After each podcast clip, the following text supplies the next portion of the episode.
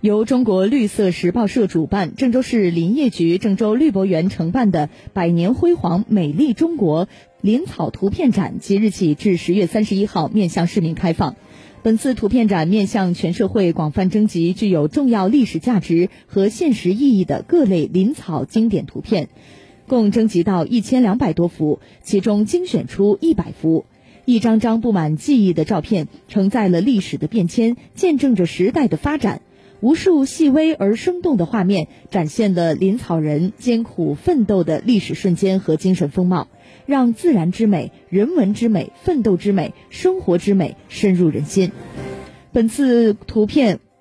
共分为四个部分展出，分别是序、峥嵘岁月、林草精神、绿水青山。